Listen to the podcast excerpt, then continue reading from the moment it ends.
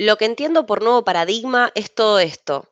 La apuesta por la amistad como política, la construcción de lazos afectivos consensuados y serios, en el sentido de importantes, que, sin embargo, tengan cierta flexibilidad, en los que haya responsabilidad, pero también comprensión, en los que puede haber sexo o bien puede no haberlo. Construir comunidades de amor y amistad que sean contenedoras, sólidas, aunque acepten la condición precaria de la existencia de los vínculos. La única salida que se me ocurre a esa mezcla curiosa de dependencia y solipsismo en la que nos depositó el énfasis contemporáneo en la pareja es una explosión del afecto. La pareja puede salvarse si la descentramos, si la corremos del podio de la vida como piedra de toque del éxito, la salud y la felicidad, incluso si dejamos de pensarla como piedra de toque del amor, como su fin o expresión última. Y más importante, porque en el fondo salvar la pareja me da igual, con mucho amor, mucha amistad, mucha comunidad y mucha suerte, quizás nos salvamos nosotras.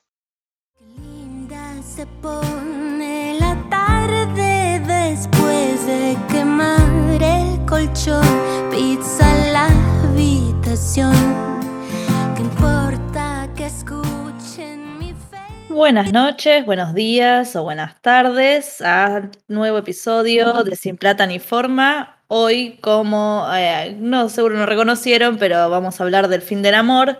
Digo, no reconocieron porque Julieta nos acaba de leer un fragmento del, libro eh, de Tamara Tenenbaum, que, bueno, eh, es parte del guion, del guion también de, la serie de la que vamos a hablar. Hola, ¿qué tal? Buenas noches, buenas tardes, buenos días o cuando sea la franja horaria en la que nos estamos encontrando para hablar de algo más, porque no sé si se dieron cuenta, pero Sin Plata ni Forma está como muy, muy estallado últimamente. Tenemos una corresponsal en el Festival de Cine de Mar del Plata, así que para el que tenga ganas de escuchar, tiene un poquito de. Tienen unos episodios muy cortitos, unos episodios de 10 minutos más o menos por cada día, donde Rochi les va a ir contando algunas cosas sobre el festival, un poco cómo funciona el festival en caso de que no lo sepan, y después les va a hacer algunos comentarios sobre ciertos títulos.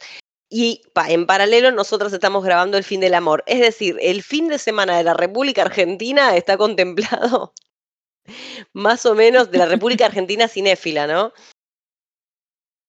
Está todo, está todo, eh, ¿cómo se dice? Abarcado, ¿no? No, no dejamos Me pasar parece que no dejamos pasar una. Y bueno, como bien decía Lu, esto es un fragmento de El fin del amor, que es el libro de Tamara sí. en el, que, en el que está basada esta serie, que se estrenó este viernes en Amazon Prime. Eh, Perdón, vos empezaste re arriba, pero yo empecé re abajo porque quedé, quedé muy eh, afectada por lo que leí. Es que, bueno, quedar afectada me parece que es el denominador común de la serie, ¿no? Yo, en particular, y ya un poco adelantando cosas que vamos a hablar, yo necesitaba un abracito y la serie me dio ese abracito. No sé cómo lo viviste vos. Sí, total, totalmente. Eh, me la fumé, dos días. eh, y cuando pasa eso, no puede parar, ¿eh? no dejé de hacer cosas. Cuando pasa eso, sabes que es porque nos encanta, porque nos eh, empatizamos, digo, ¿no? Eh, y una serie que es sobre mujeres porteñas, millennial, y, y como son ellas además, ¿viste? No, no sé, me interpeló mucho, ya además venían, las dos leímos el libro, eh, sabíamos que nos iba a gustar, o sea, algo nos iba a gustar, aunque sea. No, no esperaba que me encante. Tenía dudas. Sí, en general las dudas tienen que ver con que vos lees un libro que es un ensayo, que es una manera muy interesante Exacto. y muy linda de repensar cómo se están construyendo los vínculos modernos, especialmente para las mujeres millennial, digamos, o sea, para las mujeres de que hoy ya estamos en los 30 o pasando los 30 y que nos hacemos una serie de preguntas en torno a nuestra identidad que nos acompañan durante toda la vida y cómo... Y a, y a nuestras decisiones, ¿no? A nuestro futuro, a... Sí, a, a, nuestras elecciones de vida, eso quiero decir. Sí, tener constantemente, eh, siempre hay sectores de tu vida que de algún modo te interpelan con todas aquellas cosas que no son las que no decidiste, que de hecho también la serie un poco habla de eso, con que también uno se, cuando toma determinadas uh -huh. decisiones se amiga con las decisiones que no tomó, y, está, e, es una serie que me parece que se inscribe un poco en una dinámica que nosotros estuvimos hablando en otros podcasts, que es como cada vez más hay más, eh, televisión y cine de mujeres para mujeres. Eh, eh, y está buenísimo que en esta parte del mundo, porque ya sí vimos cada vez más, pero yankee, británica, pero no sé si de este lado, ¿entendés? Y con Lali Espósito, porque quizás hay, pero están en Cinear y voy a hacer una basura, pero no tienen difusión, no te enterás, qué sé yo. Esta está promocionada, pues está Lali Espósito en la, en la tapa. Totalmente, y eso también, bueno, Lali es la jefa espiritual de la nación, es como, Le tenía miedo con Lali. También por eso tenía miedo. Uno, porque como dijiste, el libro es un ensayo y es difícil pasar, qué sé yo, eh, cosas que la piba iba pensando y, y plasmó sobre un libro y, y todos análisis de, de, la mujer millennial y de las relaciones y demás, a una historia con, con un principio y un fin y un conflicto. Eh, y está muy bien, la adaptación está muy bien y Lali está impresionante. Yo tenía miedo con Lali. No sé por qué. Qué sé yo, a lo mejor dije será como muy extravagante o, o porque no es judía, boludeces, ¿no? Pero. Y, y la verdad que la rompió. sí, eh, a mí también, a mí me encantó el laburo de Lali, yo siento que está creciendo muchísimo como, como actriz, más allá de que la amo profundamente, ¿no? Porque que es, es un ser de luz, Lali. Lali, claro, es muy difícil no querer a Sí. Lali Espósito, a mí me parece que Es como no querer a Messi, perdona, bueno, soltar los anti-Messi, pero no, no, se pero es como no querer a Messi, o sea, son personas que te es imposible no quererlas y querer que todas las cosas buenas vayan hacia ellos. Y a mí me parece que Lali está mostrando un crecimiento como actriz muy sostenido, muy lindo. Es muy lindo verla evolucionar a medida que va agarrando nuevas producciones, siempre sabiendo que ella hoy por hoy el foco lo tiene en la música, lo cual me parece bárbaro. Pero sigue poniéndole la misma entrega y la misma devoción que yo vi en ella en Casi Ángeles, por decirte algo, o incluso un poco antes en Rincón de Luz, cuando todavía era una pendeja, Era tan era re chiquita. chiquita y ella ya tenía como alma. Y ahora lo que estoy viendo es como esa alma, esa, esa gracia que tiene, va empezando a agarrar desafíos un poquito más fuertes. em, como por ejemplo el de una serie como esta, que la verdad em, me pasaba lo mismo. Yo tenía du- algunas dudas del traspaso de ensayo a ficción y después dije, che, qué linda que quedó la historia. Quedó divina. qué linda la que verdad quedó. que se sentaron y dijeron, mierda, les quedó Sí, bien. Sí, sí, sí, les quedó Porque espectacular. puede pasar. Además, las, las adaptaciones de libros en general, incluso cuando es una novela o un cuento, es difícil.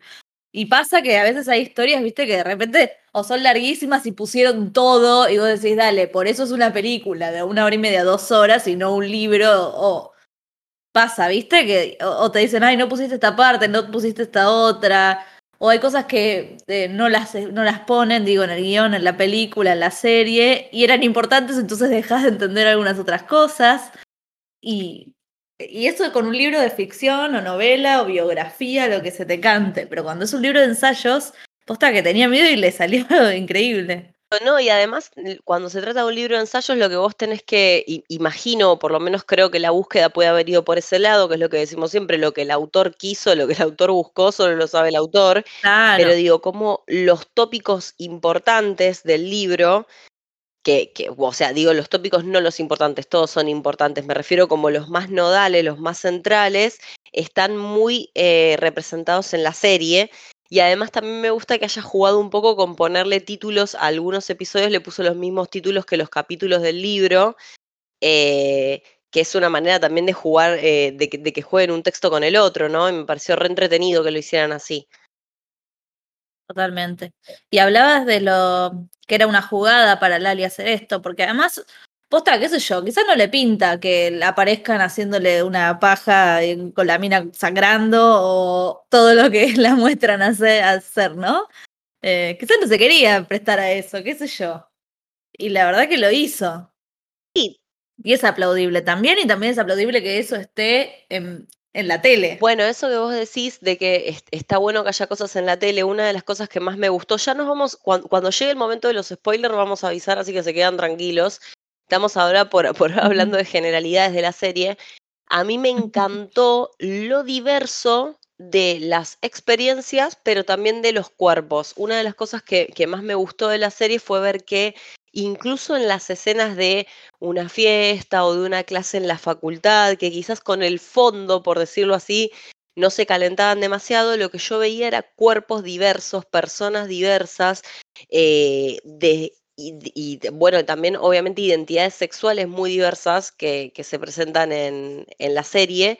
Y eso me encantó, porque realmente por ahí, al pasar a una plataforma y a tener toda esta difusión por streaming, hubiese sido más fácil eh, soltar esa parte y quedarse con la parte más del cuerpo hegemónico. De hecho, tenés una protagonista que es bastante hegemónica, pero no, la serie eligió mostrar sí. diversidad en todo momento. O sea, eh, me parece una decisión muy linda y me gusta que la sostengan incluso en los fondos. O sea, vos ves extras y los extras son gente recontra diversa. Gente común que te cruzas por la calle. Claro, tal cual, tal cual. Y después, bueno, obviamente, Y la y la calle. calle. Ay, Perdón, la calle es otra, qué, qué lindo, perdón. Yo sigo acá enamorada de Buenos Aires, yo así que también. Qué lindo que es ver, bueno, qué lindo que Yo es también sigo enamorada de Buenos Aires. Y es muy gracioso porque yo no soy porteña de nacimiento y sin embargo tengo como una especie de obsesión. eh, y me parece tan bella y también a mí me, me encantó ver la ciudad, ver todos los locales de Cotillón de Once, ver toda esa...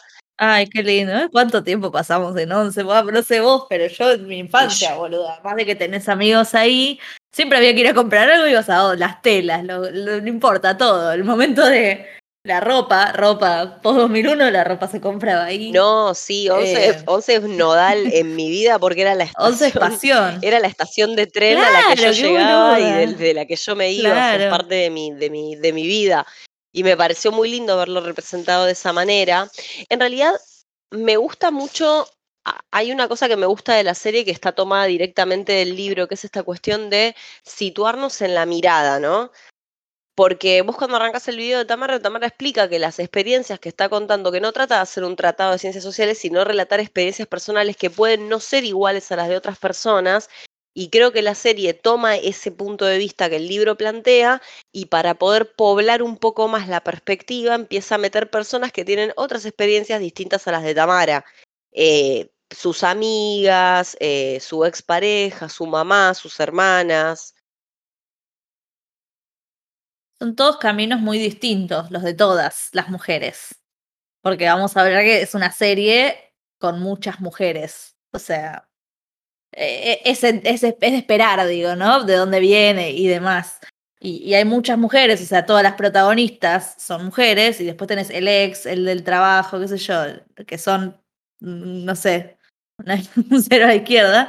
Y, y tenés mujeres detrás de, pan- de, ¿cómo se dice? Detrás de escena también, ¿no? Porque las directoras, la directora de fotografía, em, bueno, la guionista Tamara, que es parte del, guion también.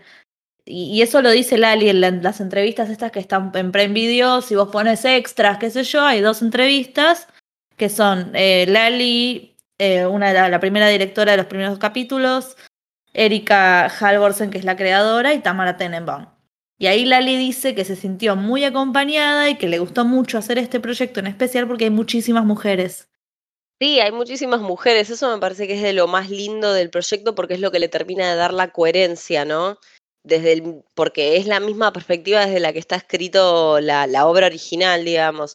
Y también tiene una, claro. una guionista como Erika Halvorsen que ha hecho cosas re distintas, porque, a ver, de las que yo conozco, por lo menos, está Desearás eh, al hombre de tu hermana, creo que era el, el nombre completo de la obra. Ajá, así es. eh, El hilo rojo y Pequeña Victoria. Y son tres cosas completamente distintas y el fin del amor es completamente distinta a las demás. Es evidente que, que- que tiene una, una hambre de, un hambre de explorar cosas porque no eh, encuentro algunas cosas o algunos paralelos en la manera de desarrollar el guion, eh, pero es muy distinto en realidad, son productos re diferentes. Y esta me gusta mucho y, y creo que nos hizo pasar un buen momento a todas. Es más, lo que vos decís de las artistas femeninas en cámara y, y detrás de cámara, casi la totalidad, y, y no sé si no la totalidad de la banda sonora es cantada por mujeres. Casi la totalidad. O sea, tenemos temas de Casu, tenemos temas de Mon Laferte, tenemos temas de Nicky Nicole, de Nati Peluso, de la propia Lali. Eh, hay una. De Rosario Ortega. Rosario Ortega hace una versión hermosa de La máquina de ser feliz de Charlie García, que es re linda la versión. Preciosa. Em, hay una versión de Dulce Condé. Está buenísimo el también. soundtrack. Sí. Es- Estamos esperando que salga, salga el soundtrack oficial y si, que no, sino que alguien se digne a hacer una listita en Spotify Ay, porque está re Sí, buena. y además está también bueno un poco el feature este que tiene Amazon Prime de poner los datos de X-Ray, que así te permiten conocer quiénes son las personas sí. que cantan, más allá de que lo puedes googlear, Por ¿no? Dios, ap- aprendan otras plataformas, aprendan, porque es un golazo.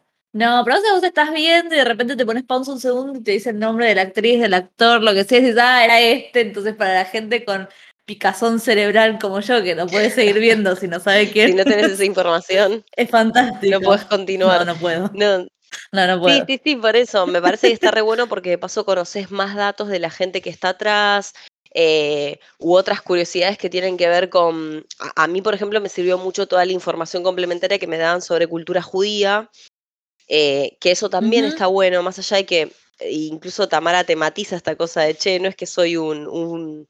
no sé cómo le dice cuando le dicen que se ponga, que, que vende más y empieza a contar que salió de una comunidad ortodoxa y ella pone algo así como la, ella le dice algo así como la narrativa de la víctima no me copa tanto, ¿viste? Como, Claro, eso porque, dice. Sí, medio que ahora vamos a hablar un poco, pero es algo que a ella le costó mucho. exacto. Y sin embargo, mira cómo lo resignificó, porque la serie lo que tiene de bueno es que te abre una ventana, una manera de vivir que es completamente distinta por ahí para, para, para las personas que nos criamos en hogares o laicos o cristianos, ponele.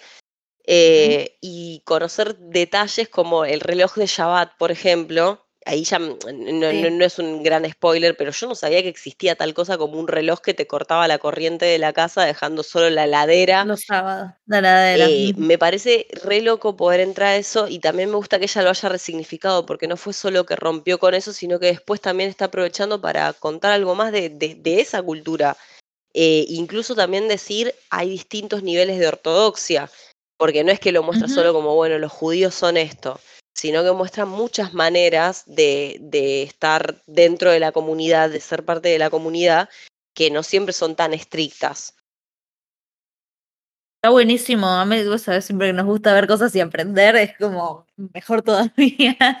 Eh, y además lo hablan como con un- el máximo respeto, ¿no? Nunca está puesto una crítica ni nada. De hecho, cuando ella parece criticarlo, le dicen, pero tipo, yo estoy bien, ¿entendés? No sé, ¿qué, qué decís? Sí, esto Eso es me encantó y me pareció que, que era un- también una perspectiva muy linda porque en realidad todo el, todo el, toda la serie está muy contada desde el lugar de una misma revisarse todo el tiempo, porque Tamara no es un personaje que, ninguno de los personajes es un personaje que no se equivoca. O sea, a todos les pasa que no saben cómo comunicarse con las personas en determinado momento, que cometen errores, que no saben para qué lado agarrar. Y a mí el personaje de Tamara me gustó y me interpeló porque, bueno, yo también soy, ella es de, de Puan, de la Facultad de Filosofía y Letras, yo soy unas sociales, y me reidentifiqué en algunos momentos en los que ella, para cuestionarle a su familia, les cuestiona desde un pedestal de academicismo del que no se da cuenta, porque yo entiendo que no se da cuenta, porque uno no lo hace de pedante, lo haces así porque durante muchos años adquiriste un lenguaje, entonces te parece bárbaro decirle a tu mamá cosas como, no sé, te interpela esto, le está diciendo a tu vieja si algo la interpela.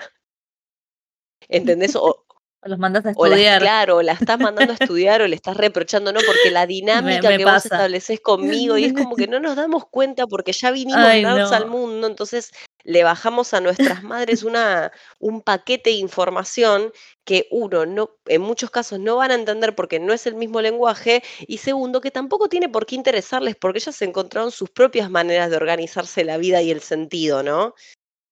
Mira, ahí lo hice, Y crecieron en otro contexto y, mira, ahí lo hice. eh, y vivieron como pudieron, boludo, no, no sé, sin toda la academia atrás. Exacto, y eso también me gusta y por eso también hace tan tridimensional todo lo que es el cast de mujeres, porque son todas mujeres muy distintas. Ay, la madre La la madre es Verónica Linas, disculpame, me pongo de pie. Eh, Ruth es, es un personajazo, las amigas, Juana, que es Vera Spinetta, y Laura, que es Te pones de me pie de pongo de nuevo. nuevo porque Vera Spinetta es qué mujer. De hecho, está anotado literalmente. Vera, si estás escuchando eso, puse qué mujer, literal en el guion. Está, es- doy, doy Eh, fe. Sí, está literal eso. Y Julieta Jiménez Zapiola, que es la chica que hace de Laura, la otra amiga. La verdad que todas en el elenco están súper bien y se termina entendiendo bien qué rol juega cada una. Ella, Sarita, que es la amiga que se quedó en la comunidad, que no salió de ahí. Em, es el detonante, ahora vamos a contar un poco. bien, eh, sí. Eh, bueno, para poder Un, un empezar a hablar un poco de estos personajes, me parece que vamos a tener que entrar a trama, así que suena la alarma. Si les interesa, dale, pero si les interesa, pausamos. Van a ver los 10 episodios, son, Juli lo contó, 5 horas de, de Cinco capítulos. horitas, cinco horitas de tu vida. Vuelven. En total, ¿no? Obviamente en total, porque tienen media hora. Vuelven y les seguimos dando play. Exacto, así que bueno, a partir de ahora suena la alarma. Alerta de spoiler. Arrancamos. Bien, ¿Cómo arranca? A ver, ¿qué, qué hacemos? Capítulo 1. Lali en un boliche. capítulo 1, Lali en un boliche. Lali, Tamara, vamos a decir. Nos va a costar mucho no decirle, no decirle Lali, pero Lali es Lali. Lo primero, lo primero que conocemos de, de- de- de Ta- de Tamara, digamos, lo primero que entendemos es que está en una porque está en una pareja con Federico, con el novio, con el que evidentemente tienen una dinámica de varios años y que ella a todas luces está tratando de salir de Cuatro ahí. años, Cuatro dice. años. Claro. Viven juntos, el pibe se ve que tiene plata de alguna forma porque dice el departamento es de él, es un departamento enorme, boluda. Vos sabés, nosotras vivimos en pareja y no, los- no tenía más de dos ambientes. Claro, Es un es departamento un enorme. departamento gigante. Sí. Eh, y era de él, ella después lo aclara, era un departamento que era de él, con sus cosas, y ella se metió ahí y medio que se mimetizó. Y que no tenía nada de ella. De hecho, cuando eso lo dice más adelante, pero ¿viste? cuando empieza, ella dice, me voy a llevar esta cafetera que la pagué yo. Y medio que era lo único, ¿entendés? Era lo único de ella. Y dice, me quedan nueve cuotas. cosas así. Ay, Cualquier sí. persona que haya estado en esa situación de división de bienes sabe que eh, eh, un poco el razonamiento pasa por ese lado, ¿no? Por quién pagó cada cosa, después hay cosas que uno le cede al otro por buena voluntad, que después eso, eso es algo que se retoma más adelante en la serie, esto de las cosas que vos le Sí. dejas al otro porque bueno, porque da igual, porque no pasa por ahí. Em, y de hecho también ha- habla mucho del tabú del dinero. Yo creo que la serie en todo momento habla de cuánto nos cuesta hablar de plata, ya sea pedir un aumento, pedirlo justo por los servicios y por el trabajo que hacemos, eh, Eh, hablar de cuánto ganamos hablar de cuánto ganamos. entre amigos, en esto yo no tengo idea. No, no tenés idea, porque la gente no está acostumbrada a hablar de cuánto gana. También habla del tema de los alquileres, un poco también eh, es como que te muestra que hay muchas decisiones que los personajes toman que dependen de cuáles son las condiciones de las que parten, porque algo que se trata mucho en el libro es tu deseo, es tu deseo posta libre de ataduras y la respuesta es que no, que en realidad tu deseo es producto de algunas condiciones que se te fueron dando a lo largo de la vida. Entonces, Tamara puede darse el lujo por ahí de romper todo con Federico y salir intempestivamente porque tiene el departamento de la abuela y tiene donde caer, porque tiene un laburo, porque tiene determinadas condiciones dadas. Entonces, Y de última tiene amigas, hermanas, donde sea, que, y la madre y demás, donde puede ir a, a dormir. claro, exactamente. Y, y me parece que, que eso también la, la- la pone en una situación un poco más privilegiada que ella reconoce también. O sea, es, es como en todo momento se te reconoce. Me gusta que los personajes estén planteados Privilegio. desde el lugar del privilegio. De hecho, cuando ella va a terapia y dice, debo ser la primera, la única chica de mi clase social que todavía no vino a terapia, es también una manera de, de estar todo el tiempo diciendo, che, yo la experiencia que te cuento la cuento desde acá, ¿viste? Claro. Y todo súper cuestionado, ¿entendés? Por ella, por ellas, por todas. Todos se cuestionan todo lo que hacen.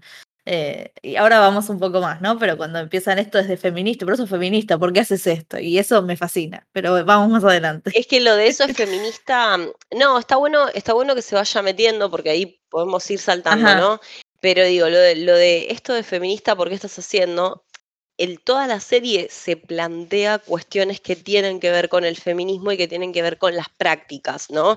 Esta cosa de ponerse a pensar, che, em, yo soy feminista y sin embargo desprecio por ahí, de- desprecio es una palabra muy fuerte que igual acá se usa muy bien, eh, cuando se usa, pero digo, yo, yo veo otra mujer que eligió hacer algo distinto con su vida de lo que hice yo, que yo estudié, que yo me preparé y que pa, y la miro desde arriba.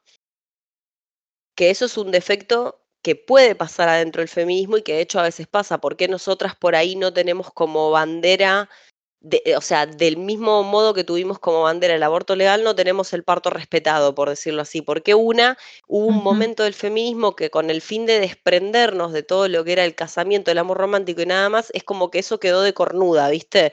O sea, que una mujer te diga quiero ser mamá, o en el caso del personaje de Sarita, que es uno de los más interesantes de la serie, te diga, che, yo no es que hice esto porque porque me siento oprimida, Me lo que sea. Yo tomé esta decisión y vos tomaste otra distinta. Y Sarita le, le dice a Tamara este, de esto de vos me despreciás. Em, Sarita, vamos, es una chica, Claro. claro, que era compañera del colegio de Tamara. Tamara Tenenbaum eh, terminó el colegio primario y decidió con la madre, junto con la madre, y que, que no iba a continuar con su educación ortodoxa y que iba a ir a un colegio laico, que fue a Lilce, para los que saben, no sé, Lilce es un colegio acá muy importante de la ciudad de Buenos. Aires, em, que es difícil entrar, además, ahora vemos que hace el curso y qué sé yo. Y bueno, Sarita quedó en la comunidad ortodoxa, se, ca- se casó, se casa con, con un marido ortodoxo, obviamente llegó virgen al matrimonio, se tiene que ocultar el pelo después del matrimonio, Sí. ¿no? Después de casarse tiene que poner una peluca, cada mes de- eh, después de menstruar tiene que hacer como una limpieza, como que se meten en una pileta, mi- mitzvah, ¿cómo se llama? no, mitzvah No. es un concepto que está al final. No me acuerdo Sí. exactamente, perdón. Sí, no, también está al principio. Ah, Eh, ay, qué bruta, lo de la, lo del, la limpieza post-menstruación, me olvidé. ay, sí, no. No, no me va a salir Em, el nombre si no lo tenemos. No, brutas no. Pero es con M también. no. Es con M Más que también. brutas son conceptos con los que por ahí entramos en contacto por primera vez. Yo creo que la última vez que había visto algo así es poco ortodoxa y por eso también está re bueno Sí. que, que Tamara haya elegido contar esas cosas, porque una desconoce, ¿viste? Eh, pero bueno, sí, se entiende, o sea, tiene que hacer como una purificación cada vez que menstrua, o sea, vive una vida completamente diferente en términos de lo que es el sexo, el deseo, el tiempo para una misma. De, la purificación lo hacían en poco Sí. ortodoxa, ¿no? Como antes de casarse. Sí. Sí, lo hacían también. Antes de casarse. Eh, lo de mitzvah, no, lo de mitzvah es el baile que hacen entre mujeres, que es, es muy lindo que lo cuenten, entre mujeres a la novia, ¿no? En el casamiento. Lo que pasa es que las mujeres son el hilo conductor. Yo, yo, que es lo que hablábamos al principio, todo esto es la historia básicamente de las mujeres de la vida de Tamara. Eh, y por eso no estoy siguiendo un orden de trama. O sea, a medida que tocamos los temas No, voy. yo, me, yo estaba hablando otra cosa y colgué. No, estabas hablando de lo de, de, de- de Sarita, claro, de Sarita Sarita. como personaje. No, está bien, no, no, está bien, Sarita, Sarita que es feliz en su vida. Pero. Sarita también tiene la capacidad de decirle esto a Tamara y después, cuando ella empieza como a indagar un poco más en estas mujeres, eh, cuando en el cierre de la serie, el, el cierre de la serie es toda la lista de las mujeres de, de su vida y entonces se entrevista como a cámara a Sarita, a Laura, a Juana, a Ruth, su mamá, o sea, a, las dos a las hermanas. dos hermanas y, y las va viendo e- en ese episodio, que es el episodio final, que es cuando Debbie se casa, una de las hermanas se casa, es un episodio re lindo porque vos las vas viendo a todas en sus distintas complejidades y vulnerabilidades y cuando se confiesan a cámara empiezan a decir cosas que vos ya no llegás, no, no llegás a escucharlos solamente de la boca de ellas, ya los pudiste entender por todo lo que viste en anteriormente. En toda la serie. y eso me encantó, porque significa que los personajes estuvieron re bien construidos, porque al final cuando nos cuentan ciertas cosas, más que una revelación, es un, claro, por supuesto. Eso. Y se da una- el abrazo tan lindo entre Tamara y, y Cuando Sarita. Sarita le dice que ella también se sintió sola, porque en definitiva es eso, hay, Claro. hay cuestiones con los vínculos que tienen que ver con eso. Eh, Tamara sintió que Sarita no la acompañaba a conocer el mundo real, que la había dejado sola en el mundo real, y Sarita también sintió a la vez que Tamara la dejaba sola en ese lugar que ella elegía, eh, y de hecho dice algo así como que siguió leyendo novelas para... Para seguir conociendo parte del mundo, algo así. Lo del mundo real lo dice Tamara, eh, ella misma. De hecho, en la entrevista lo dice. Ella dice así, para mí el otro era el mundo real. Viste que habla mucho de la verdad o lo que para ella era la verdad. Sí, ¿Viste? Como- Sí, habla mucho de lo que para ella era la verdad y por eso también la vas viendo como de construirse. De hecho, en estos testimonios que son súper íntimos de, de cada una de las chicas, de cada uno de los personajes, em, qué sé yo, las ves desde otro lugar. Por ejemplo, eh, Verónica Linas, ¿no? Que hace este papel de Ruth, de la mamá de Tamara, que es una mamá con la que creo que mucha, la mayoría de nosotras como mujeres de nuestra generación nos identificamos. Es esa mamá que, que tiene un concepto de que te quiere cuidar, pero a la vez un poco le horrorizan las decisiones que vas tomando en tu vida, como que te apoya, pero a la vez no puede entenderte o no te puede procesar. Total. Y de hecho, cuando, cuando se separa le dice, bueno, pero va, te, te, te, va a pasar esta boludez y vas a volver, ¿no? Como que necesitas que está este hombre en tu vida, que esté con vos y que te cuide. Tal cual, tal cual. Sí, sí, sí, sí. Y a la vez también Ruth es un personaje que es muy flexible porque vos lo que vas viendo es todas las estrategias que ella encontró para abrir un poco eh, mm, la, ortodoxia y permitirle a sus hijas crecer de una manera distinta. Por eso el episodio, creo que es el 8 o, el 7, no. El, ah, el episodio 7 es mi favorito porque se mete mucho en esto de, que ella la hacía dormir a Tamara en el office de enfermería cuando tenía la guardia 24 horas y ella tenía que hacer el curso de ingreso al colegio laico porque no, no podían verlas en Shabbat en el edificio cargando cosas, claro, usando el mm. ascensor. Y ahí vos te das cuenta que es la manera que ella encontró de darle un mundo, que es literalmente lo que dice, cómo esa mujer trató de transgredir un montón de cosas que ya le venían dadas para poder ampliarle a las hijas la experiencia.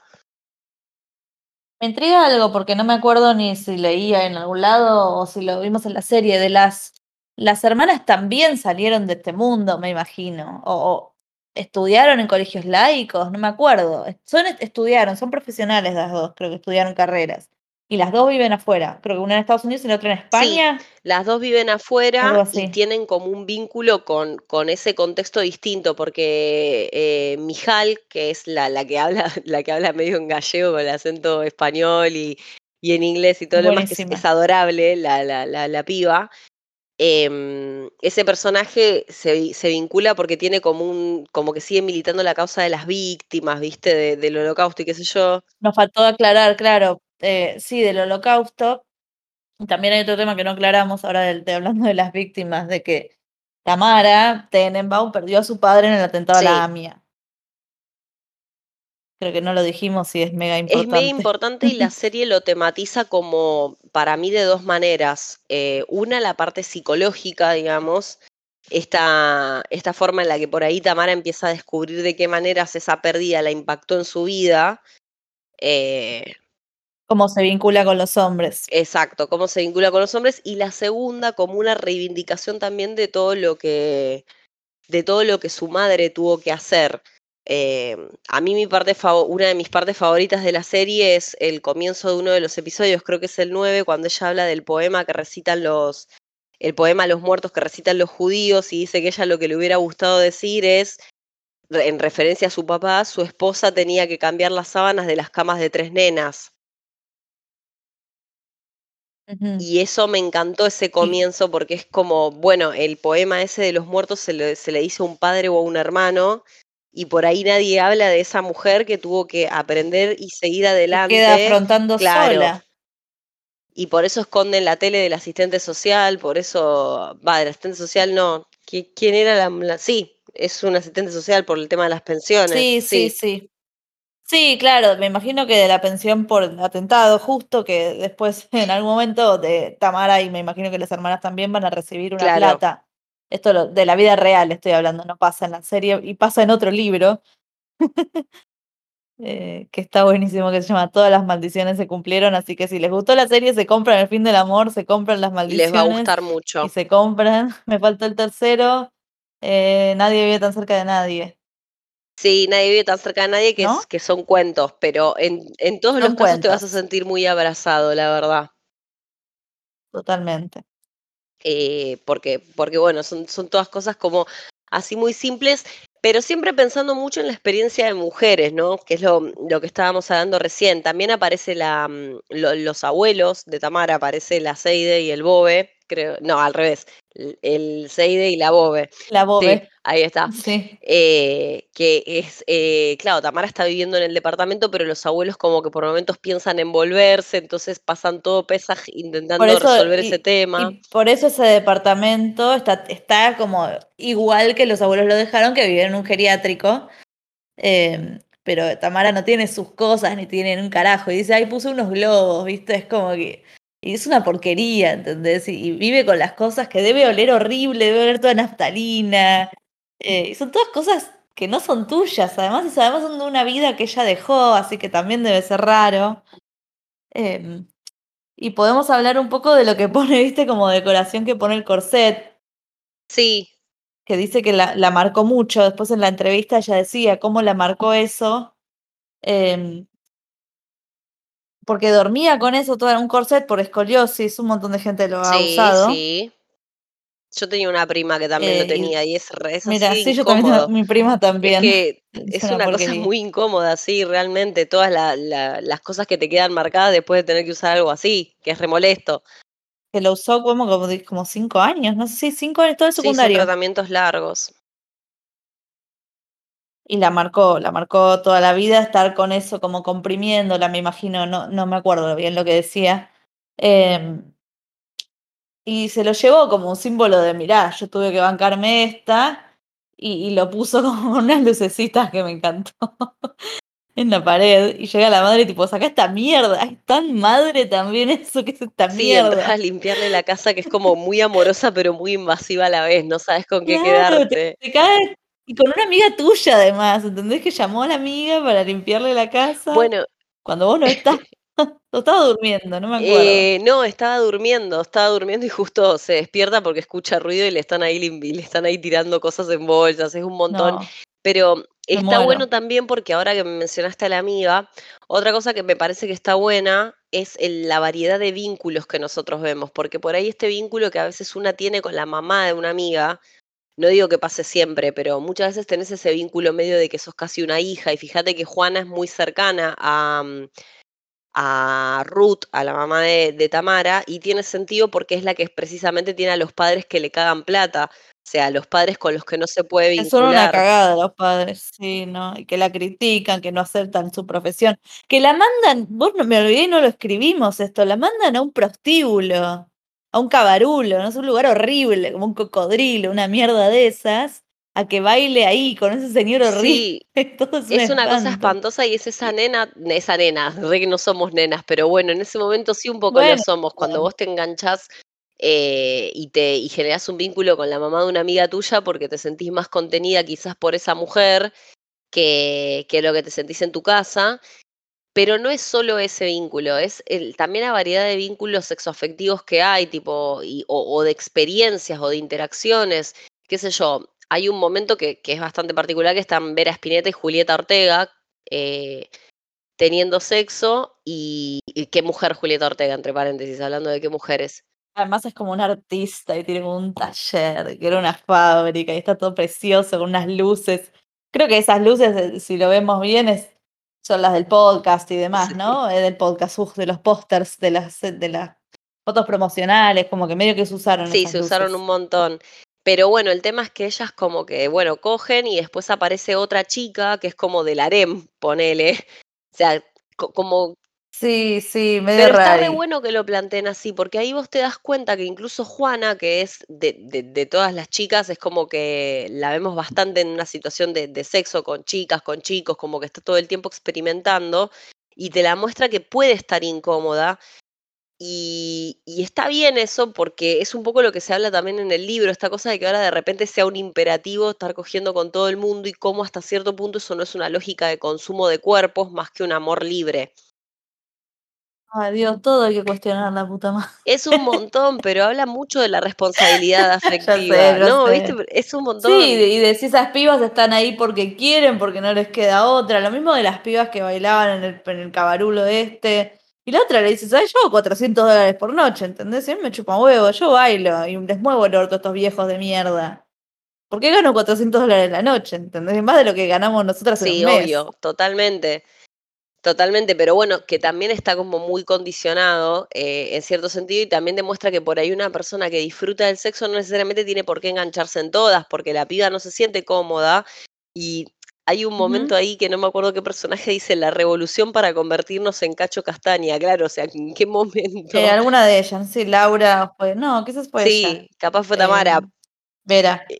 No, Vera, Tamara no existe. Bueno, pero eso está re bueno. es- es- esa línea me encantó porque es como, che, todo bien con la deconstrucción de los vínculos, pero eh, hemos llegado por ahí a un punto en el que un poquito de responsabilidad sexoafectiva, o sea, tipo, cada dos por tres en Twitter estamos debatiendo si a la persona que cogió con vos le da algo de desayunar o no, y a mí me parece un montón que tengamos, eh, falta que debatamos si vale la pena darles un vaso de agua, ¿viste? Eh, O responderles un teléfono, ¿no? Responder algo. claro. Gostear sí o gostear no. no gostear, poder hablar, poder, poder decir algunas cosas. Y también te muestra que algunos vínculos son muy random, tipo ella de repente agarrándose al vecino chiquitito y que después la madre de ese vecino sea la que le ayuda y cuando se le corta la luz. Eh, es como, Igual llam- llamar a un electricista un sábado a la noche, te la debo. qué jugado, boludo. Te- Te puede salir un millón de dólares. Sí, te eso. la debo, te la debo totalmente. Pero viste qué lindo que es ese momento con esa señora, porque vos por un lado te estás riendo porque decís, che, se cogió al hijo y el hijo es un pibito, no es un, el hijo tiene Claro, 21 eh, años. eh, bueno, pero ya tiene 30, eh, y 21. Tampoco sí, está tampoco, mal. Está tampoco está legal. pibito, no, luz canceladas, pero digo, es un adulto, pero Ay, digo, es un chico chico y es como que vos notás algunas caras de ella como diciendo, adiós, estoy metida con esta mujer y pasó esto, y sin embargo, con esa mujer tienen un momento de conexión, otra vez entre minas, que le pregunta, bueno, ella me parece que había enviudado, se había separado y cómo lo había Sí. vivido. Separado, separado, dijo, como que se fue el padre cuando hace cinco años, me acuerdo. No, a- cuando estaba viaje egresado, así que haber sido cuatro años antes. Claro, y después el chi- eh, ella le dice a Tamara, vivir sola es difi- di- dificilísimo, que yo dije se tenía que Sí, decir y se y dijo, sí, porque es muy difícil vivir Como- sola. Como te, acon- cuando, cuando te atragantás con un dorito y pensás que te vas a morir y en vez de tratar de toserlo, pensás como, acá te van a encontrar, Lucía, a- muerta por un dorito y los gatos te van a haber comido porque nadie te va a encontrar en tres días. Que te- claro, vos tuviste la experiencia del Dorito y yo tuve la de la bajada de presión en la bañera, Ah, esa que fue logré salir, pero me sentía muy mal, como al borde del desmayo, y dije, eh, me voy a morir acá y me van a encontrar desnuda, tirada arriba de mi cama con una toalla en la cabeza. Es probablemente el peor escenario Yo te creo que el dorito era No, peor. el, de- el del Dorito, el del Dorito es como muy es dramático nivel Dios, pero el mío era muy Marilyn, ¿entendés? O sea, Sí, sí, sí. iba a ser muy fuerte. Pero es verdad, vivir sola es re difícil y me encanta que esa señora le diga a esta piba, en definitiva, tipo, es re complicado vivir sola, re difícil. Yo voy a hacer catarsis, voy a hacer catarsis. Sí, por supuesto. Abrimos la puerta. Eh, como una persona que se acaba de mudar y con toda la ayuda que tuve, igual fue muy duro. em, qué sé yo, organizar, cargar, pagar, pagar todo sola.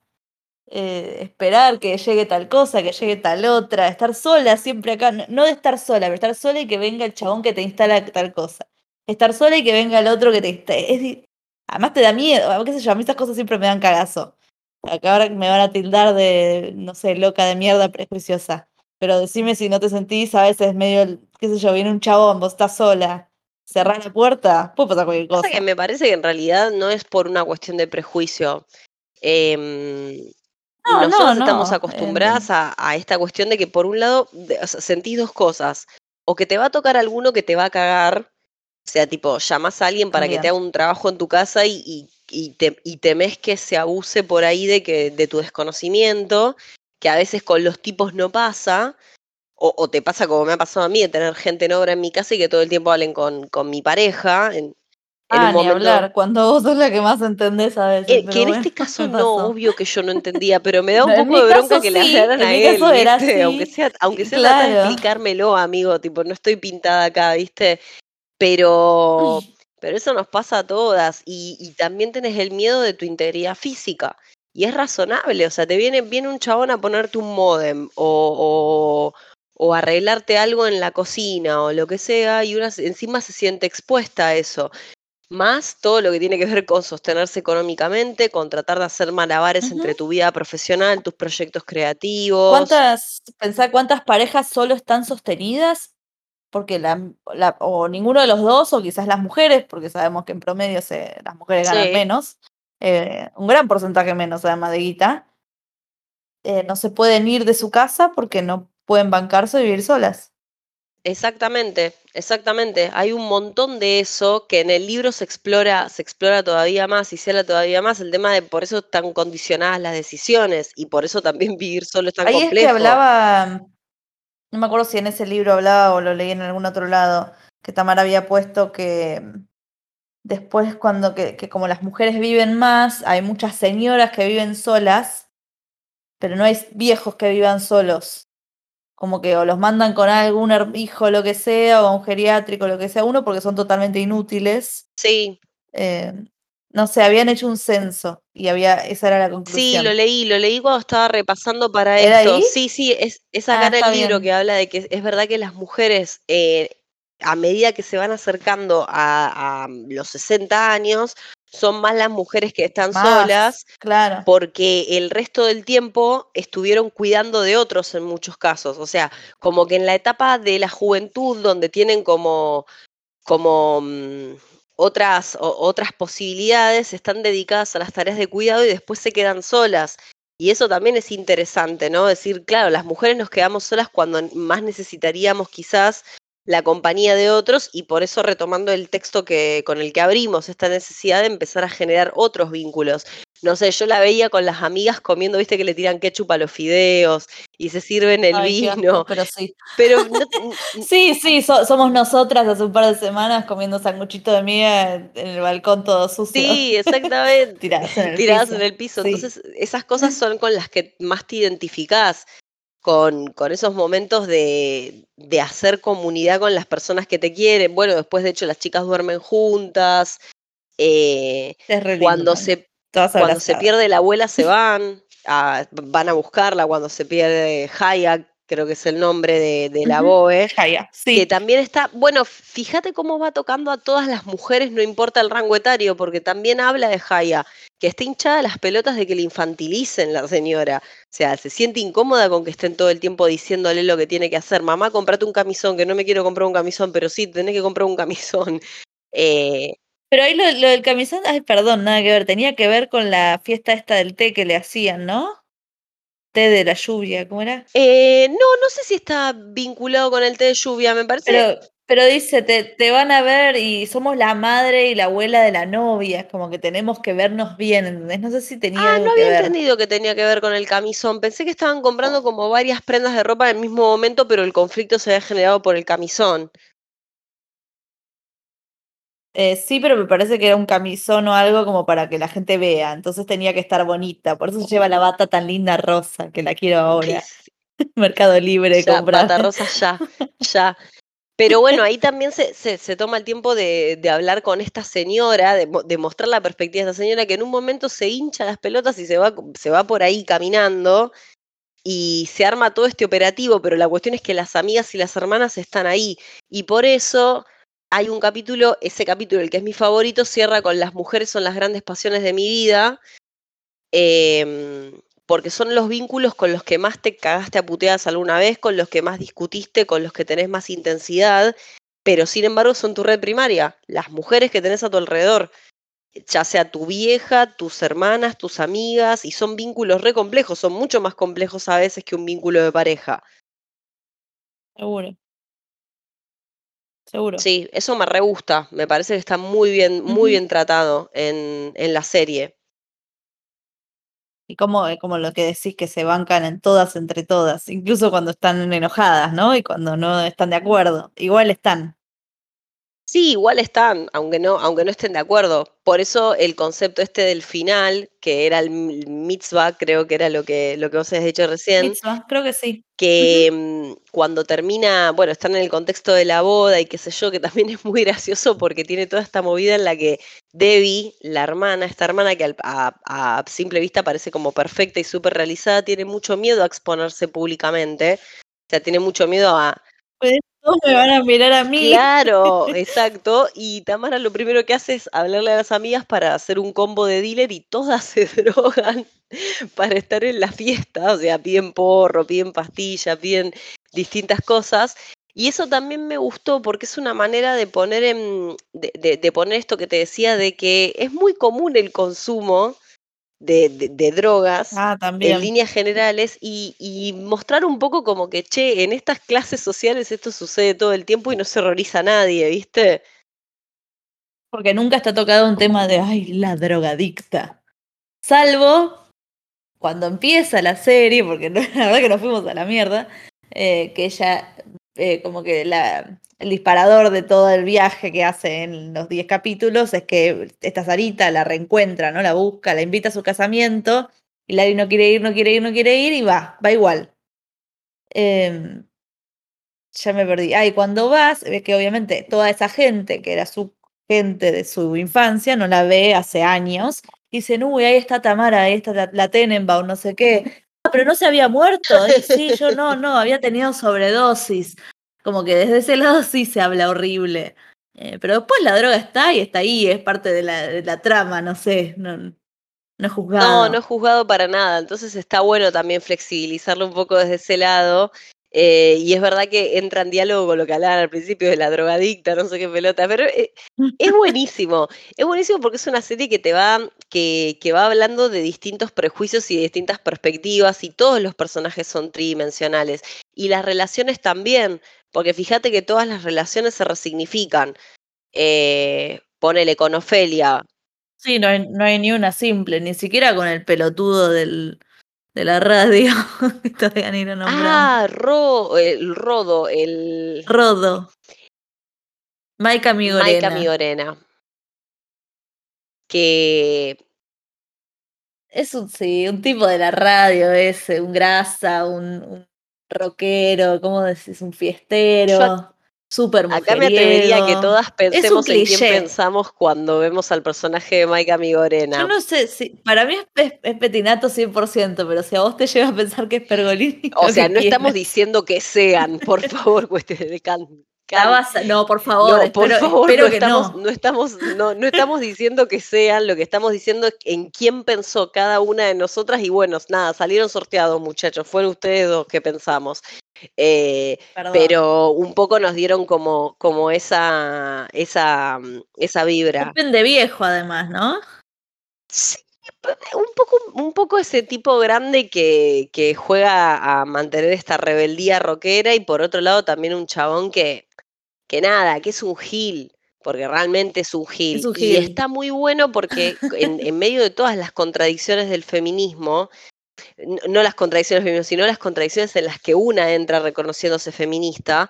Y a mí también me gustó eso, porque es como, che, ¿quién es la buena feminista? Porque Tamara, cuando el tipo tiene denuncias por, por acoso, no sabe qué hacer, no sabe si renunciar, no sabe si permanecer en su trabajo, se siente un poco atada a eso. Cuando finalmente renuncia, igual tiene otra compañera que la está cuestionando porque renunció y no se quedó a militar los espacios. Y a mí me re gustó eso también, porque es como, y dependiendo de dónde te pares, todas vamos a ser alguna vez una mala feminista. Todo el tiempo. Ya, o, de- o desde juzgar algo que te parece de no feminista también, cosas que yo hago- pienso un montón de veces. Sí, y cuántas cosas a veces No uno sé. no, de, de las que habla sin tener demasiado conocimiento. También me reí mucho cuando piden una copita menstrual y va, cuando ella está buscando un tampón y hay una chica que le ofrece una copita en el vestuario de danza y le dice, vos Ah, no escribiste sobre esto, sí, pero no usé, ah, escribiste pero no lo usaste.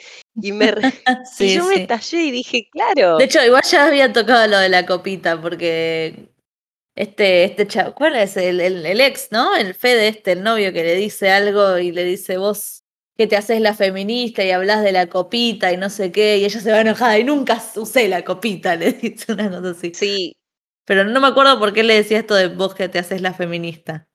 ¿Te acordás? Eh, porque ella estaba hablando, me parece, de responsabilidad sexoafectiva en radio y al chabón le da un brote porque considera que lo que ella hizo con él no fue responsable sexoafectivamente. Porque se separaron y lo bloqueó. Claro. Eso fue. Y me dio mucha ternura que él le mande ese audio como diciendo, ya sé que no toca hablar esto con vos, pero toca hablar con vos y que hace toda una reflexión sobre el tema de la pareja y que dice, no hay nada, la pareja es lo más frágil que existe porque tenemos como esta noción de tranquilidad, que es lo que habíamos hablado, y también Pero que es un. Es, pende un hilo. pende de un hilo todo el tiempo y llegamos por ahí en eso. Ay, qué duro, ya me pongo Sí, a llorar. a la escena más devastadora, digamos, que fue la, la que a mí más me- peor me hizo, que es que claro, cuando Tamara en un punto siente que toca fondo, quiere recuperar ese vínculo con, con este pibe, con Fede. No sabemos con qué, o sea, desde dónde viene eso, si lo quiere, si lo extraña o si quiere más o menos, no sé, volver a algo seguro. Bueno, un poco en la terapia, viste que le dicen, vos extrañás la vida que tenías con él. Eh, entonces, eh, pero que no quita que no lo quiera, no quita que ella no tenga un sentimiento y de hecho no, No, quita que no, le duela. pasa, extrañas a tu compañero también. lo que le dice él, yo quiero contarte esto a vos, ¿entendés? No, no quiero contárselo a un random, un amigo, lo que sea. Tipo, eh, lo que le quería contar es que salió con una loca.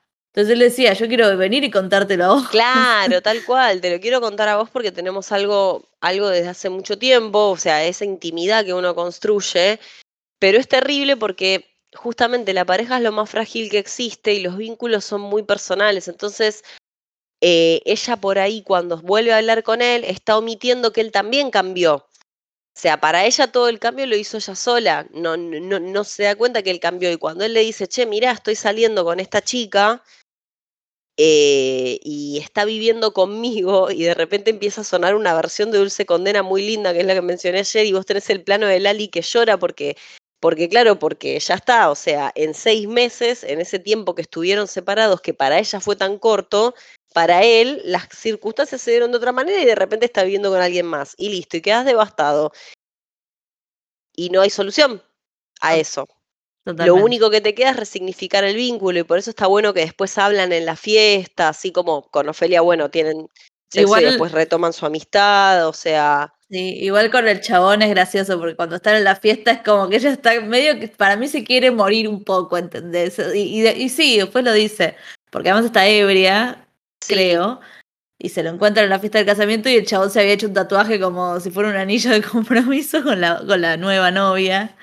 Eh, y, y claro, ella, ay, qué bueno, ay, sos hermosa, le dice, qué bueno que están juntos, gracias por venir, y se lo dice 25 mil veces.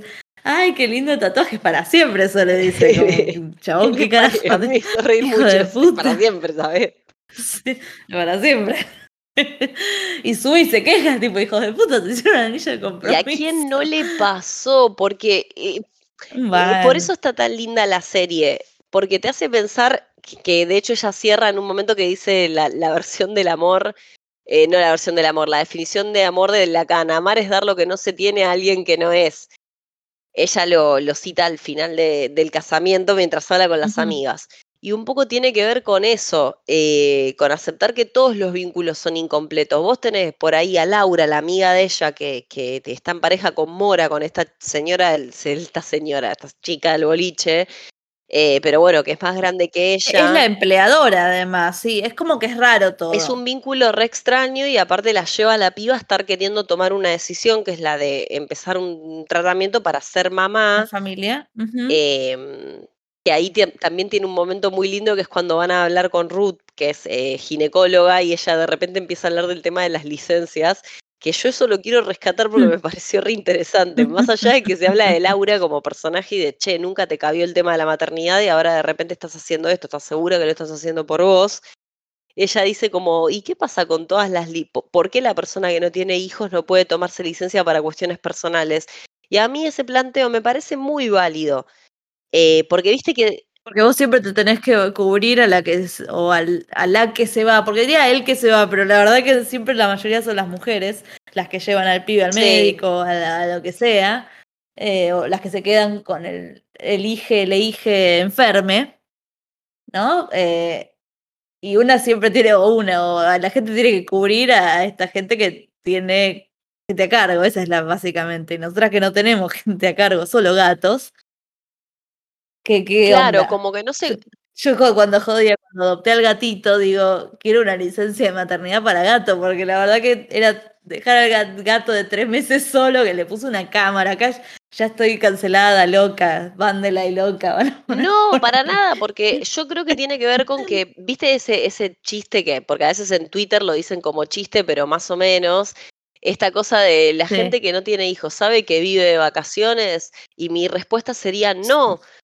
Por supuesto que tengo otro, otro nivel de, tranquilidad porque no tengo que amoldar mi vida a la existencia de otra persona, eso es verdad, pero de ahí a deducir que nosotros no necesitamos un tiempo para nosotros, que no necesitamos tiempo para hacer trámites, para hacer gestiones personales, para poder cubrir determinados imprevistos que se presentan en nuestras casas o simplemente para estar un rato en paz. Eh, porque, qué sé yo, que no haya licencia menstrual, por ejemplo, que estaría bueno porque hay chicas que verdaderamente no, no pueden menstruar y seguir con su día. Sí, Por yo. ejemplo, ¿entendés? O si vos tenés que cuidar a un adulto, a veces por ahí tenés que ayudar a cuidar a un adulto mayor, o por ahí lo de los gatos es cierto. ¿Quién te cubre si por ahí uno trabaja con gente muy yo copada, pero quién te cubre si tenés que llevar al gato a la Claro, yo agradezco eh, totalmente. Cuando este año agradezco a mi jefe, qué sé yo, y que le dije, che, loco, el gato lo tengo que mirar 24/7 para que no se saque la sonda, para que no se saquen los puntos después. Y 20 días estuve en casa, ¿entendés? Pero porque me bancaron, que con cualquier, ¿quién tiene ese privilegio? 20 días me quedé en casa. No, por supuesto, ese privilegio lo tiene muy poca gente y, y por eso no estás amparado. Y con esto no queremos comparar una cosa con otra, pero realmente las personas que elegimos no, tener favor, no. hijes, es como que no, nunca, no- no se nos contempla para nada, salvo para una cuestión de salud médica o un fallecimiento de nuestro padre o nuestra madre. O sea, como que tiene que ser una situación súper extrema para que esté contemplada tu vida personal. Y bueno, me pareció que era un planteo re interesante eh, para hacer en una serie sobre mujeres que están en situaciones dispares, ¿no? Totalmente. Iba a seguir hablando con lo de la maternidad, pero vos, Juli, vos y yo podemos estar hablando toda la noche. Sí, sí, sí, totalmente. No, ya, de por sí todo el, el tema de maternidad es muy, es muy grande porque también la tenés, o sea, a, a Ruth en ese sentido, que está bueno ver, ve- ver todas estas cosas, todas las cosas a las que ella también tuvo que amoldarse, ir acomodándose para poder sostener la situación que le tocó. Me parece que las madres quedan como, que se, se refleja muy bien todas las distintas maneras de aproximarse a la maternidad. Y, Sarita, que más al final de la serie le cuenta que está esperando un bebé también. Eh, y Tamara, viste que, que a mí me pasa un montón eso, que por favor, que lo leímos en Twitter mil veces, ¿no? Cuando eh, alguien te dice estoy embarazada, no sabes si decirle felicitaciones o te acompaño al médico. Ah, ese, ese momento me resentí. Sí, yo también me sentí identificada porque viste que Sarita le dice, pero no me sí. felicitaste. Claro, y le dice, ay, qué bueno, o le dice como, ay, pero estás contenta, pero no sé qué, y como que no, no- no sabe qué decirle, no sabe si, si quedó embarazada porque, bueno, quedó embarazada o por si realmente quiere ser madre. Todas hemos Eh, estado en es esa sí situación alguna vez que una, que una, una amiga, una compañera de laburo nos diga, che, estoy embarazada y a mí me pasa yo primero me quedo petrificada porque sigo leyendo embarazo adolescente. O sea, tengo casi 34 años y cuando una amiga dice estoy embarazada, sigo diciendo, "Ah, Pero si somos re jóvenes. te lo juro, me, pero me sigue pasando. O Sí, que me sí, dicen, no, tal persona van a ser papás. Hace poco me pasó con un compañero de Pero facultad. si salimos ayer y son dos Me pasó con un compañero de facultad que, que mm, es más, es íntimo amigo de una de las chicas y ella me dice, ¿sabías que este pibe fue papá? Y yo le digo, ¿cómo que fue papá? Y de repente las chicas se me quedan mirando como diciendo, sí, Juli, somos personas de 33 años. eh, tiene todo el sentido claro, del mundo. no entiendo qué es lo que se te hace tan difícil de comprender. Pero está re bueno que lo muestren también porque creo que a todas nos pasó alguna vez. No Mal. es de maldad, es que en- tu primera reacción a la noticia es vivirla como la vivirías vos. Sin querer, que es como, oh por Dios, ayuda. ¿Y ahora qué hacemos? Claro, tal cual, lo sentís como muy así, te da, te, te da incomodidad, te da cosita. Exacto. ¿Qué más? ¿Nos queda explorar alguno de los personajes? Un poco a Tamara, un poco más. Con, no sé, eh, como por ejemplo con el tema de su fe, de cómo ella vuelve, ¿no? Después de separarse y empieza a querer lo que vos dijiste, resignificar el, el judaísmo y demás. Sí, Y cómo vuelve a un lugar donde, de, de donde escapó, porque ella siempre habla que se escapó. Sí, ella también incluso eh, en el libro habla mucho de la pesadi- de, de que ella tenía una pesadilla, más o menos a los veintipico de años, de que tenía, de repente algo salía mal y tenía que volver a once y la casaban. Y creo que esa, esa cosa de la reconexión no fue algo tan natural, como que ella tiene mucha resistencia y después van pasando cosas en la trama que la hacen abrirse, porque al principio es como que a ella tampoco le hace tanta gracia estar en el departamento de la abuela. Hablemos de Ofelia, porque me Sí. hiciste acordar a eso, cuando finalmente pasan Pesaj en, el departamento no de la abuela, lo mudan al de la madre, porque la madre no quería mostrarle que Tamara estaba viviendo ahí y, y traer todo ese quilombo en esta Claro. noche. Eh, entonces están en, en la casa de la madre y cae Tamara con Ofelia, que es una chica trans, judía, ¿no? Eh, y que me da porque la madre como que la mira y, y totalmente la, la abraza, ¿entendés? La, la quiere, la respeta, pero dice como, ¿y esto cómo se lo explico a los viejos esto? Yo creo que esa fue su, su preocupación. Tipo, Tamara, ¿qué haces? Sí, tiene ese momento, pero Eh, después afloja casi al toque, o sea, también es, te das cuenta que no es algo que Sí, hace porque desde el lugar de la maldad o del prejuicio, sino de que no sabe cómo cero. manejarse con esa gente que está en, parada desde un lugar y, y- y con las ideas de otros Yo creo que, años. te- claro, la joda era, claro, por los abuelos que además son ortodoxos, ¿entendés? No solo que son señores muy adultos.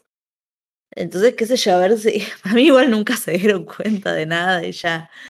Eh, y además es muy encantadora Ofelia y que viene y le dice, yo sé hacer esto, tipo, como que sabe cocinar, la comida típica del Pesaj y, y, y le canta, ¿viste? Hace cosas que debería hacer Tamara y Tamara no quiere porque sigue reaccionaria, ¿no? Y, no- o no quiere, no, no la sabe, no sé. Eh, y la otra está chocha de estar ahí. Porque ella le, que le dice, vos elegiste irte, ¿entendés? Yo me tuve que escapar de, de esto, porque a mí no me aceptan, yo no puedo volver con mi familia. Sí, es Eso es lo que Y le por dice eso está tan. Entonces entusiasmada también ella con todo el festejo y demás. Es, es re lindo, es muy conmovedor ver como dice, no, yo preparo esto, ¿viste? Eh, cómo charla con, con el abuelo, como que ella necesitaba reconectar con eso porque, como bien dijo, no fue su elección desconectarse de, de, de esa parte de su... realmente no fue aceptado su aceptada su transición, eso quiero decir, y bueno, se, se fue y encontró otro grupo de gente, que después la vemos, todo este grupo de gente muy lindo, em, que después también la traen a Sarita ahí, que me encanta. Todo, toda gente abrazándose y como que, eh, ay, ¿cómo pusiste vos? Como mm, incluyéndose, ¿no? Y desde el máximo respeto, porque cuando en esa es como un colectivo trans o, de, ¿no? O estoy diciendo boludeces de, de poesía, o de mujeres, de mujeres trans, de mujeres cis, lo que sea, y, y la traen a Sarita para que escuche los poemas, los cuentos que relatan estas chicas. Y cuando Sarita dice, bueno, yo me tengo que ir, ¿no? Porque ya es tarde, mi marido, no sé qué. Y dicen, bueno, dale, está bien, está todo bien, ¿entendés? No es como ahí estás sumisa que se va con su marido, que, que, que inferior, ¿no? Está bien, te acompaño, caminamos unas cuadras. Me parece muy hermoso lo que hace Ofelia con ella y también por eso después cuando habla con Tamara en un momento le plantea que Ofelia, no, no recuerdo exactamente las palabras, pero como que Ofelia no la subestimó, básicamente. La llevó a un lugar, la invitó a una experiencia y Sarita con... Aceptó que esto era lo que podía dar Sarita, ¿entendés? Y le podía dar un ratito porque después se tenía que ir a hacer la comida de su marido o lo que sea. Y bueno, es lo que hay. No, no la subestimó como, como, porque ella obviamente le da una subestimación ahí y Ofelia le abre como este espacio que también ella la pone en contacto con algo que, que ella necesitaba vincularse también. Y por eso se van haciendo como estas redes que son todas como muy sororas, muy especiales. De hecho, em, Juana en un momento dice, ¿cómo puede ser que sea tan fácil armar una, una familia y lo difícil es desarmarla? O sea, es mucho más fácil que vos generes una familia elegida con tus amigos que poder alejarte de la propia cuando sentís que por algún motivo no te están haciendo bien o tenés que desprenderte, que es lo que le pasa a ella. Eh, sí, eso que lo habla también al final, ¿no? Esto de, la familia elegida, las amigas, los grupos y, y las madres de las amigas, supongo que también hablaba un poco de ese lado. Cosas que nos pasan a todas, ¿no? A veces necesitas despegarte un toque. De tu familia. o sí. para siempre, sí, de tu familia o... Y este caso que la familia era rechota, boludo. Claro, ella tiene una, por eso también ahí ves un modelo de familia, que eso, que eso también está bastante bueno, que muestres en tele un vínculo que no es un vínculo menor, porque si bien los personajes, los padres de Juana están más en función de Juana, y le dan bastante, o sea, en la, en la poca participación que por ahí tienen, porque son algunos minutos, a vos te dan la, la pauta de, che, está todo bien con que es mi vieja, con que es mi viejo, pero yo no me siento bien, no me, no me siento Sí, sí, le, le hacen mal. O sea, se nota que le hacen Sí, mal. le hacen mal. Y está bueno que también muestren un caso en el que por ahí uno no puede, uno se tiene que desapegar de la familia. No es algo común de ver en ficción. Vos en ficción generalmente lo que ves es una familia intentando arreglar las cosas. Rara vez ves una familia que diga, che, no se puede seguir con esto. No, no no puedo, no me siento cómoda con estas personas. Exactamente. Ahora sí creo que podríamos. Ahora creo que, bueno, hicimos, hicimos un gran, un gran homenaje a una serie, la verdad la disfruté muchísimo, muchísimo. Mm, Véanla, véanla y, y por favor que tenga segunda temporada, porque yo quiero ver más. Estaría bueno, también creo que, ojo, si no la tuviera, tiene un cierre muy lindo.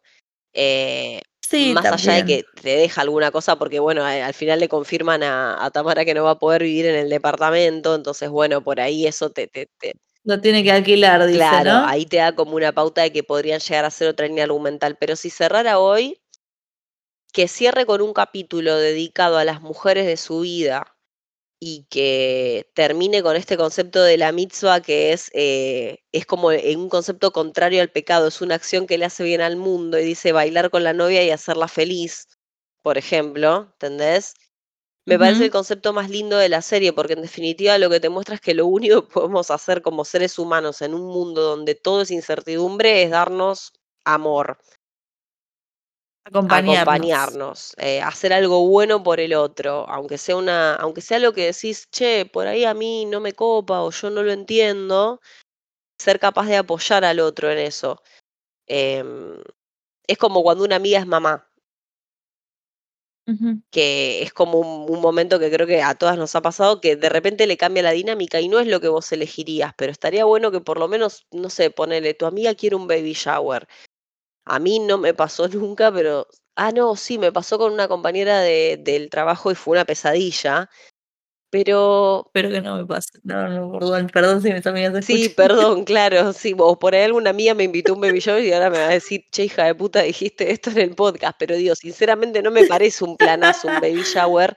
Pero sin embargo, vos, no. vos haces eso por tu amiga que está eligiendo algo distinto, que está eligiendo otra cosa, pero que la llena y la hace feliz y que es donde encontró eh, esos espacios que, e- esas, esas sensaciones que vos por ahí encontrás en otra cosa, ir a acompañarla está bueno. Entonces me gusta y me parece que fue re coherente con, eh, con la literatura que hace en general Tamar. O sea, se me hace muy coherente y muy lógica con todo lo que he leído de ella hasta ahora.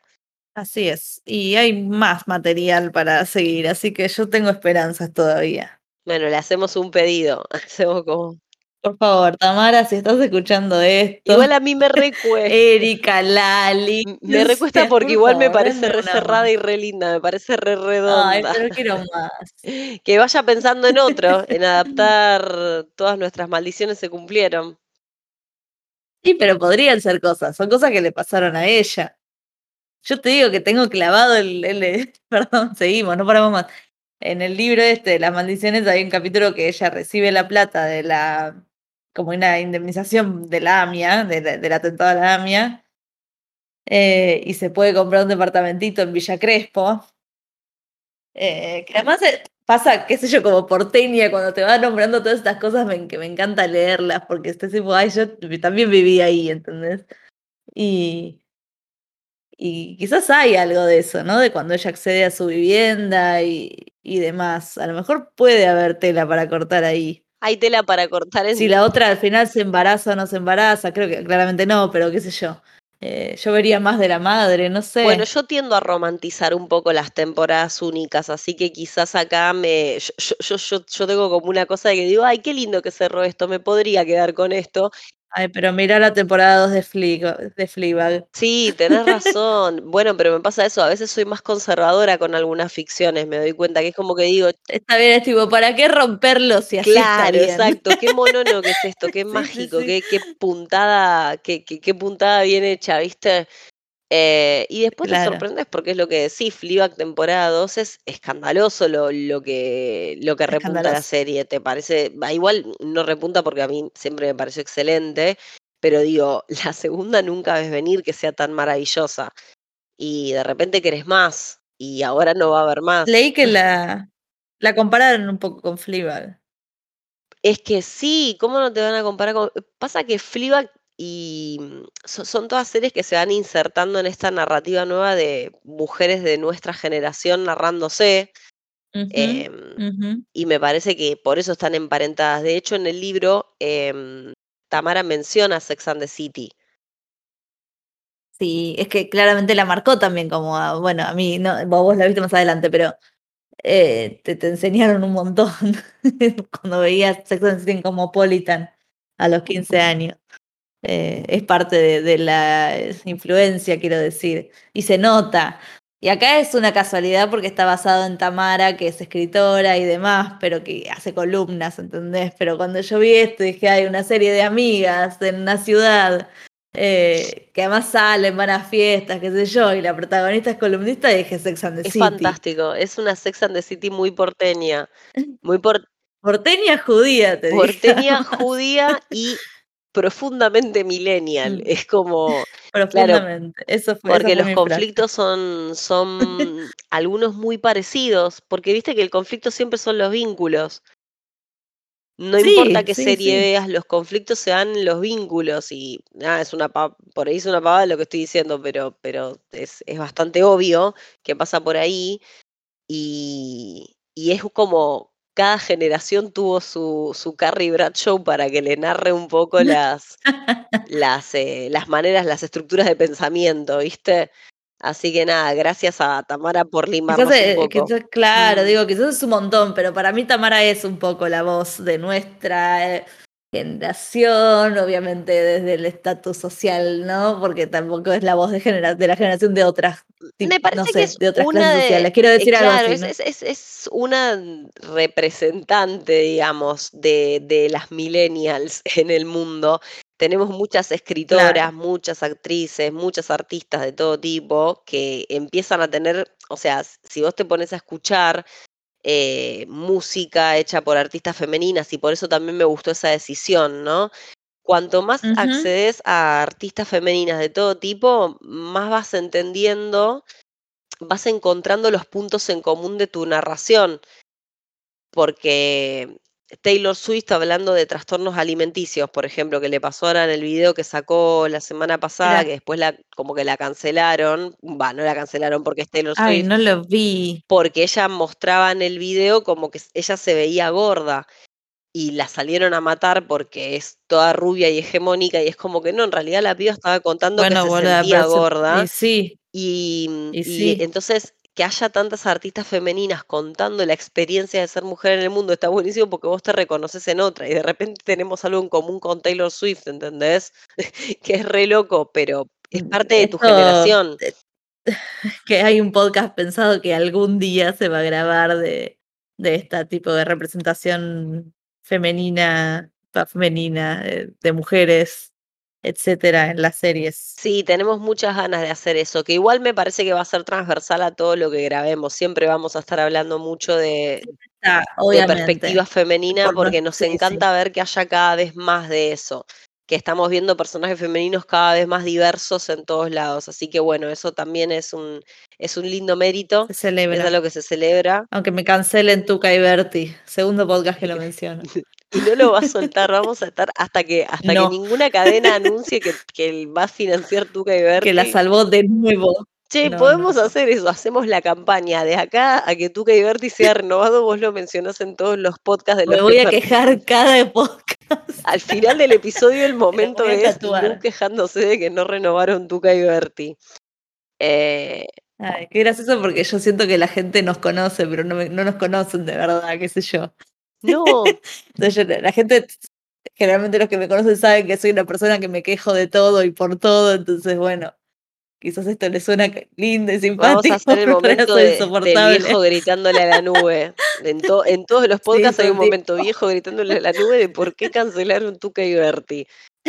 Y si, de hecho, si siguen cancelando series que nos gustan, podemos terminar haciendo una lista de las cadenas, ¿viste? Como Aria cuando lee la lista de Sir Joffrey, Cersei, eh, The Hound, ¿entendés? O sea, sí, pero con las cadenas. HBO, Netflix. y cada vez que termina un episodio, un podcast, hacemos una oda a nuestros caídos y decimos, la puta madre, yo quería la renovación de esta serie, Pushing Daisy.